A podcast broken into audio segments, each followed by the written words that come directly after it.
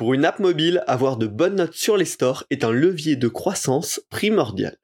Comment designer un parcours stimulant ces notations essentielles?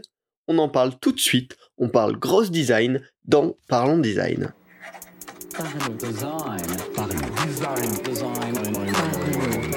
Le sponsor de la saison 6 de Parlons Design t'aide à devenir un designer complet. UI, UX, Product, Figma, Webflow, rejoins la KakatoS Academy et apprends des meilleurs experts. Salut, c'est Romain Fachna, bienvenue dans Parle Design pour parler aujourd'hui de comment euh, bah, demander un avis sur les stores au sein d'une application mobile. Euh, on le sait, hein, les notes, que ce soit sur l'App Store euh, pour iOS, iPhone ou sur le Google Play Store pour les téléphones Android ou même tous les autres stores alternatifs, on va dire, soit le Huawei Store ou tout plein d'autres stores, euh, on sait que les notes sont hyper importantes. Elles sont hyper importantes pour deux raisons.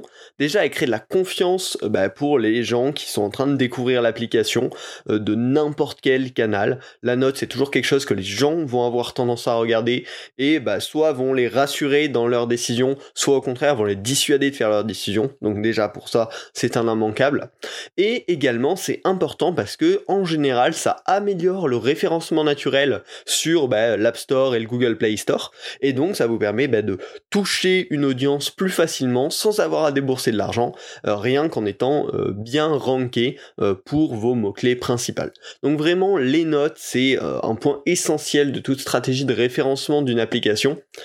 Et donc, bah, forcément, en tant que designer, on peut avoir de l'impact là-dessus. C'est ce qu'on appelle bah, souvent le terme de gross design, c'est qu'on va designer pour la croissance du produit par lui-même. Euh, c'est une pratique qui est de plus en plus euh, valorisée, on va dire, de plus en plus nécessaire en 2023, de plus en plus demandée. Euh, donc c'est pour ça que je pense que ça, va être intéressant qu'on en, discute dans ce podcast.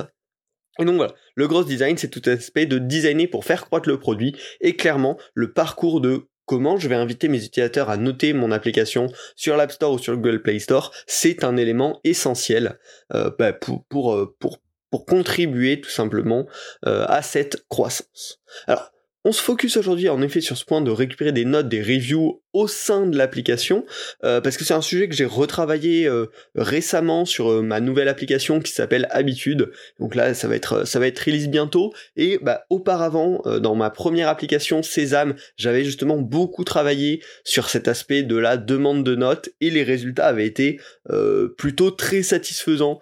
C'est ça en fait, c'est ce travail autour des notes qui a permis à cette application de devenir un petit peu autonome, d'avoir bon référencement dans un milieu plutôt concurrentiel et bah, de tourner par elle-même, de générer des revenus depuis plusieurs années. Euh, aujourd'hui, Sésame, il y a plus de 1000 reviews euh, rien que sur l'App Store français avec 4,6 de moyenne, donc ce qui est euh, enfin voilà, plutôt euh, plutôt cool sur une app indépendante de gestion de mots de passe où il y a beaucoup de concurrence là-dessus et clairement voilà, ça a été un facteur principal de la réussite du projet. J'ai appris euh, de ce processus sur Sésame, maintenant de ce processus sur habitude et je me suis dit que bah, c'était clairement le bon moment pour vous en parler euh, et vous raconter un petit peu bah voilà, quelles sont les, les bonnes pratiques autour de ça. Ne tournons pas plus autour du pot, commençons tout de suite. Qu'est-ce qu'on appelle demander une note au sein d'une application? Parce qu'en fait, il y a deux types de notes qu'on demander au sein d'une application. La première, c'est vraiment la demande de classique, celle que vous avez probablement en tête. Euh, Apple ou Google proposent une euh, fenêtre modale native qui permet à l'intérieur de l'application de demander à l'utilisateur est-ce que vous pouvez mettre une note de 0 à 5 étoiles sur l'application que vous êtes en train d'utiliser?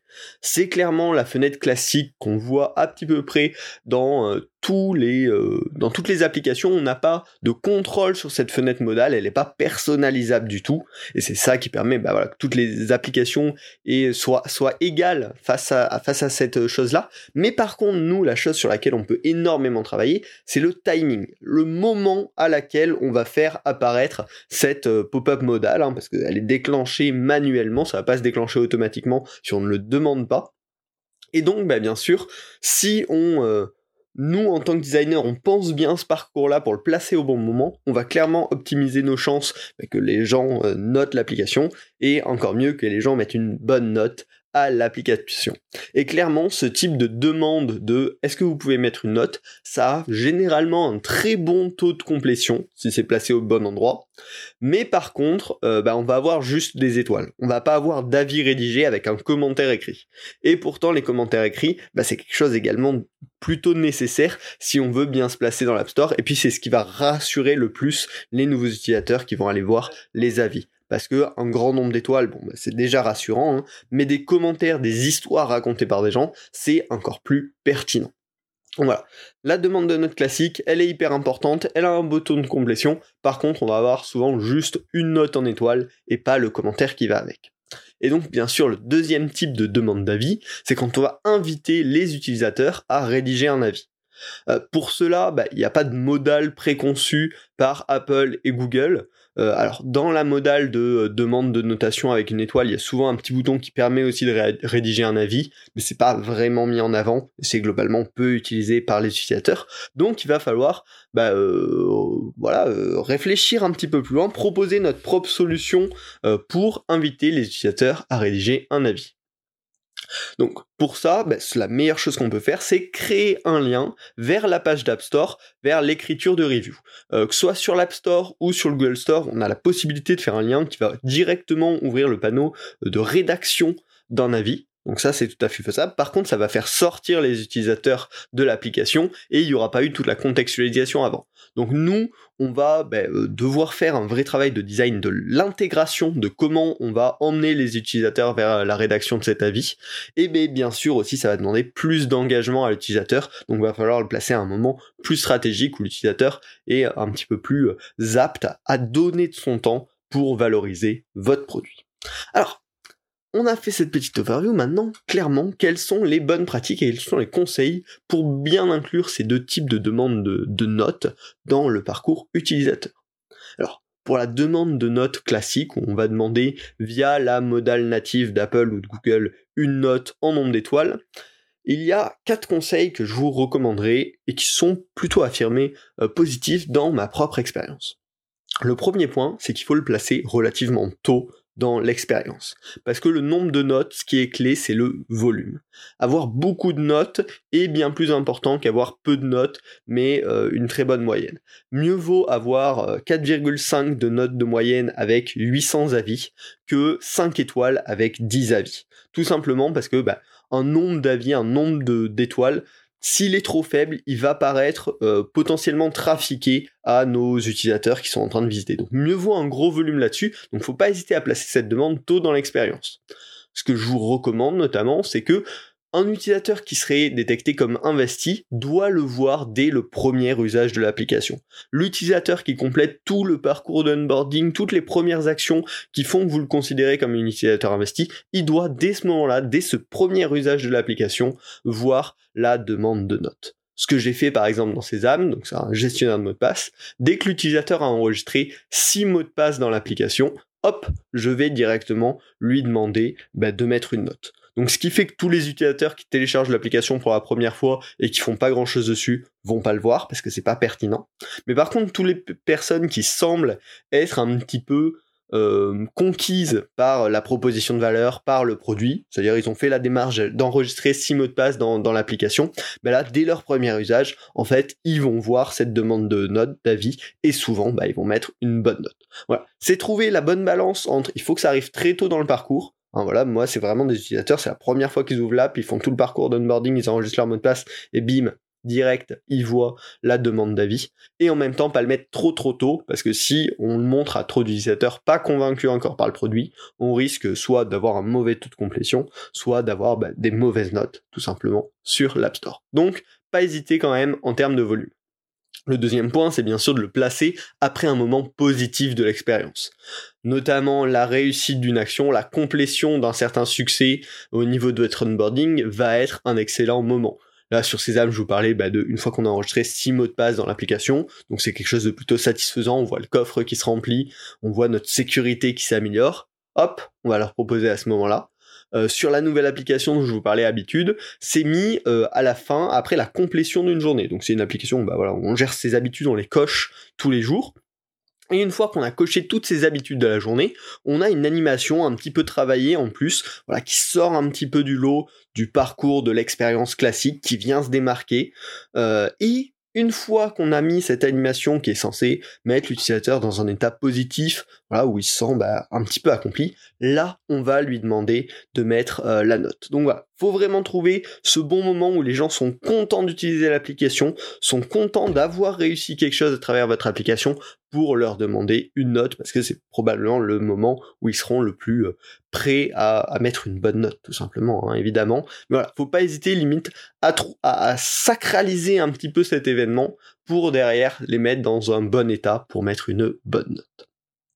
Également, point hyper important, en effet, il faut que ce soit un moment positif de l'expérience, mais faut faire attention que ce soit de ne pas le mettre à un moment où l'utilisateur est, pressé.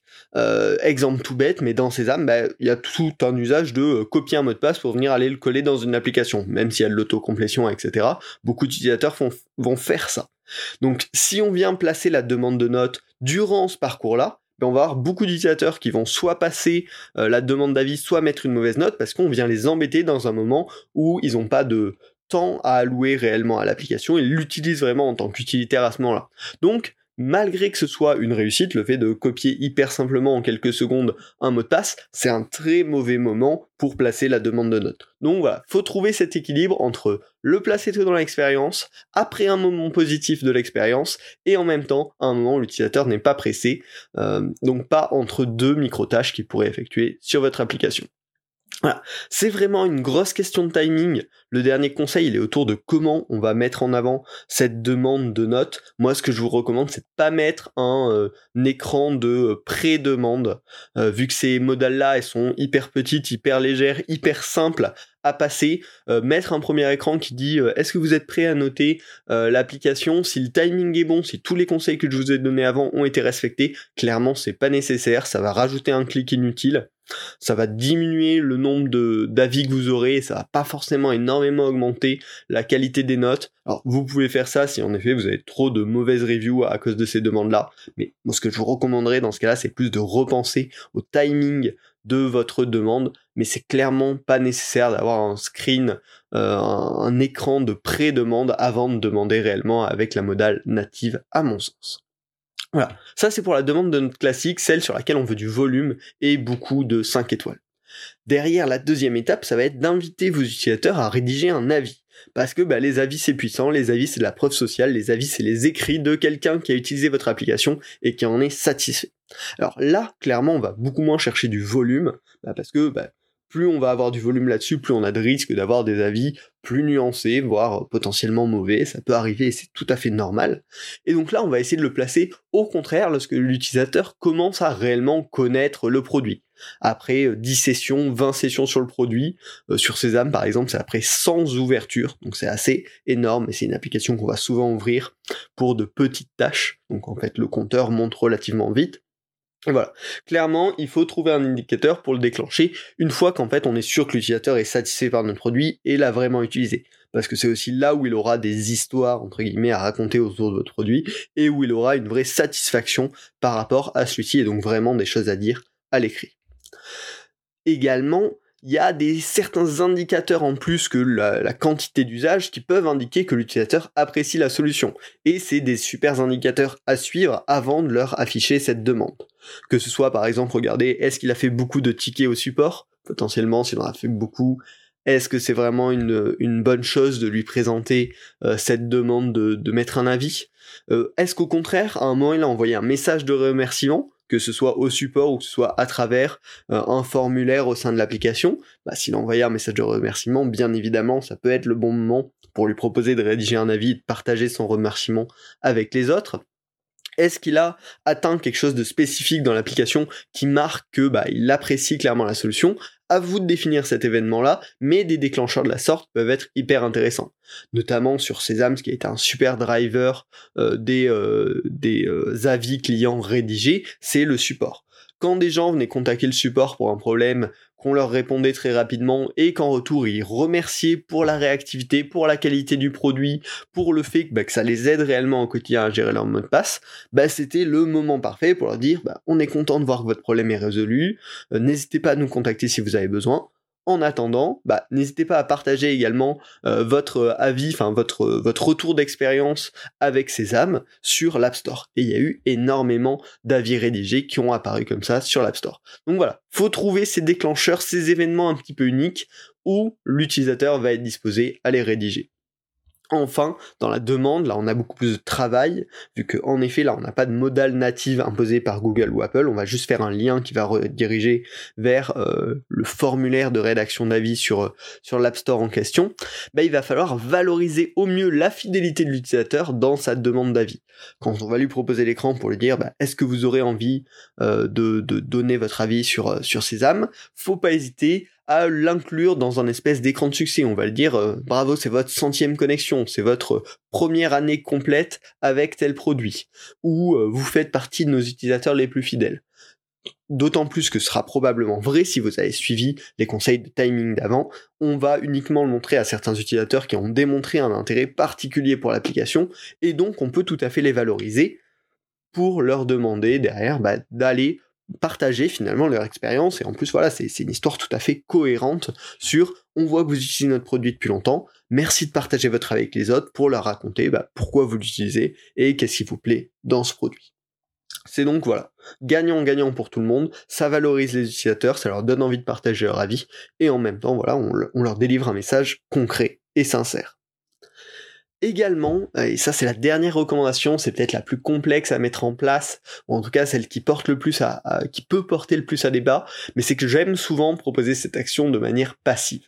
C'est-à-dire, on va pas leur mettre une pop-up au milieu d'un flow ou au milieu d'un endroit où c'est pas demandé pour leur demander de euh, rédiger un avis, mais on va plutôt leur proposer de manière passive, que ce soit par exemple en l'introduisant dans la page profil une mise en avant euh, du fait de rédiger un avis, que ce soit avec un, type de silent banner, donc ces bannières qui viennent s'afficher dans une liste de manière proactive mais, en, mais, mais qui prennent pas le focus de l'utilisateur, que ce soit dans un écran de succès euh, traditionnel où on va juste rajouter un bouton, que ce soit en signature de mail si on parle de support client, voilà, apporter cette chose sans interrompre un parcours au sein de l'application, c'est hyper important parce qu'on vient créer sinon cette petite frustration qui peut euh, bah, tout simplement euh, donner envie aux gens de ne pas faire ce petit effort parce que c'est clairement un effort de rédiger un avis. Et donc plus on va l'apporter en valorisant l'utilisateur sans l'embêter, en lui laissant la possibilité de le faire s'il se sent légitime, bah plus on va avoir des avis euh, de bonne qualité derrière donc euh, donc c'est vraiment un bon équilibre entre façon de le demander et timing. Globalement, euh, et je l'ai beaucoup répété dans cet épisode, j'en suis désolé, mais demander un avis au sein d'un produit, c'est c'est tout l'art du timing, hein, et c'est ça qui va faire le succès ou non de, de cette demande-là. Donc travaillez-le bien en phase de design, car une bonne stratégie autour de ça peut être vraiment un très bon moteur de grosse, très efficace et complètement gratuit. Donc faut pas hésiter euh, à, l'utiliser à fond. Si le sujet vous a intéressé, vous voulez qu'on parle plus de gross design sur le podcast, bah, n'hésitez pas à m'envoyer un petit message LinkedIn ou Twitter pour me donner vos feedbacks sur le podcast, me dire que c'est des sujets qui vous intéressent. Moi, ça me permet de mieux guider. Et bien évidemment, si vous en voulez plus, bah, abonnez-vous à Parlons Design, partagez-le autour de vous, à vos amis, à vos collègues. C'est un super moyen de faire grandir le podcast. Moi, ça me fait super plaisir de voir qu'il bah, y a des, nouveaux éditeurs euh, tous les jours qui arrivent. Euh, et puis voilà, on se retrouve la semaine prochaine pour un nouvel épisode. Salut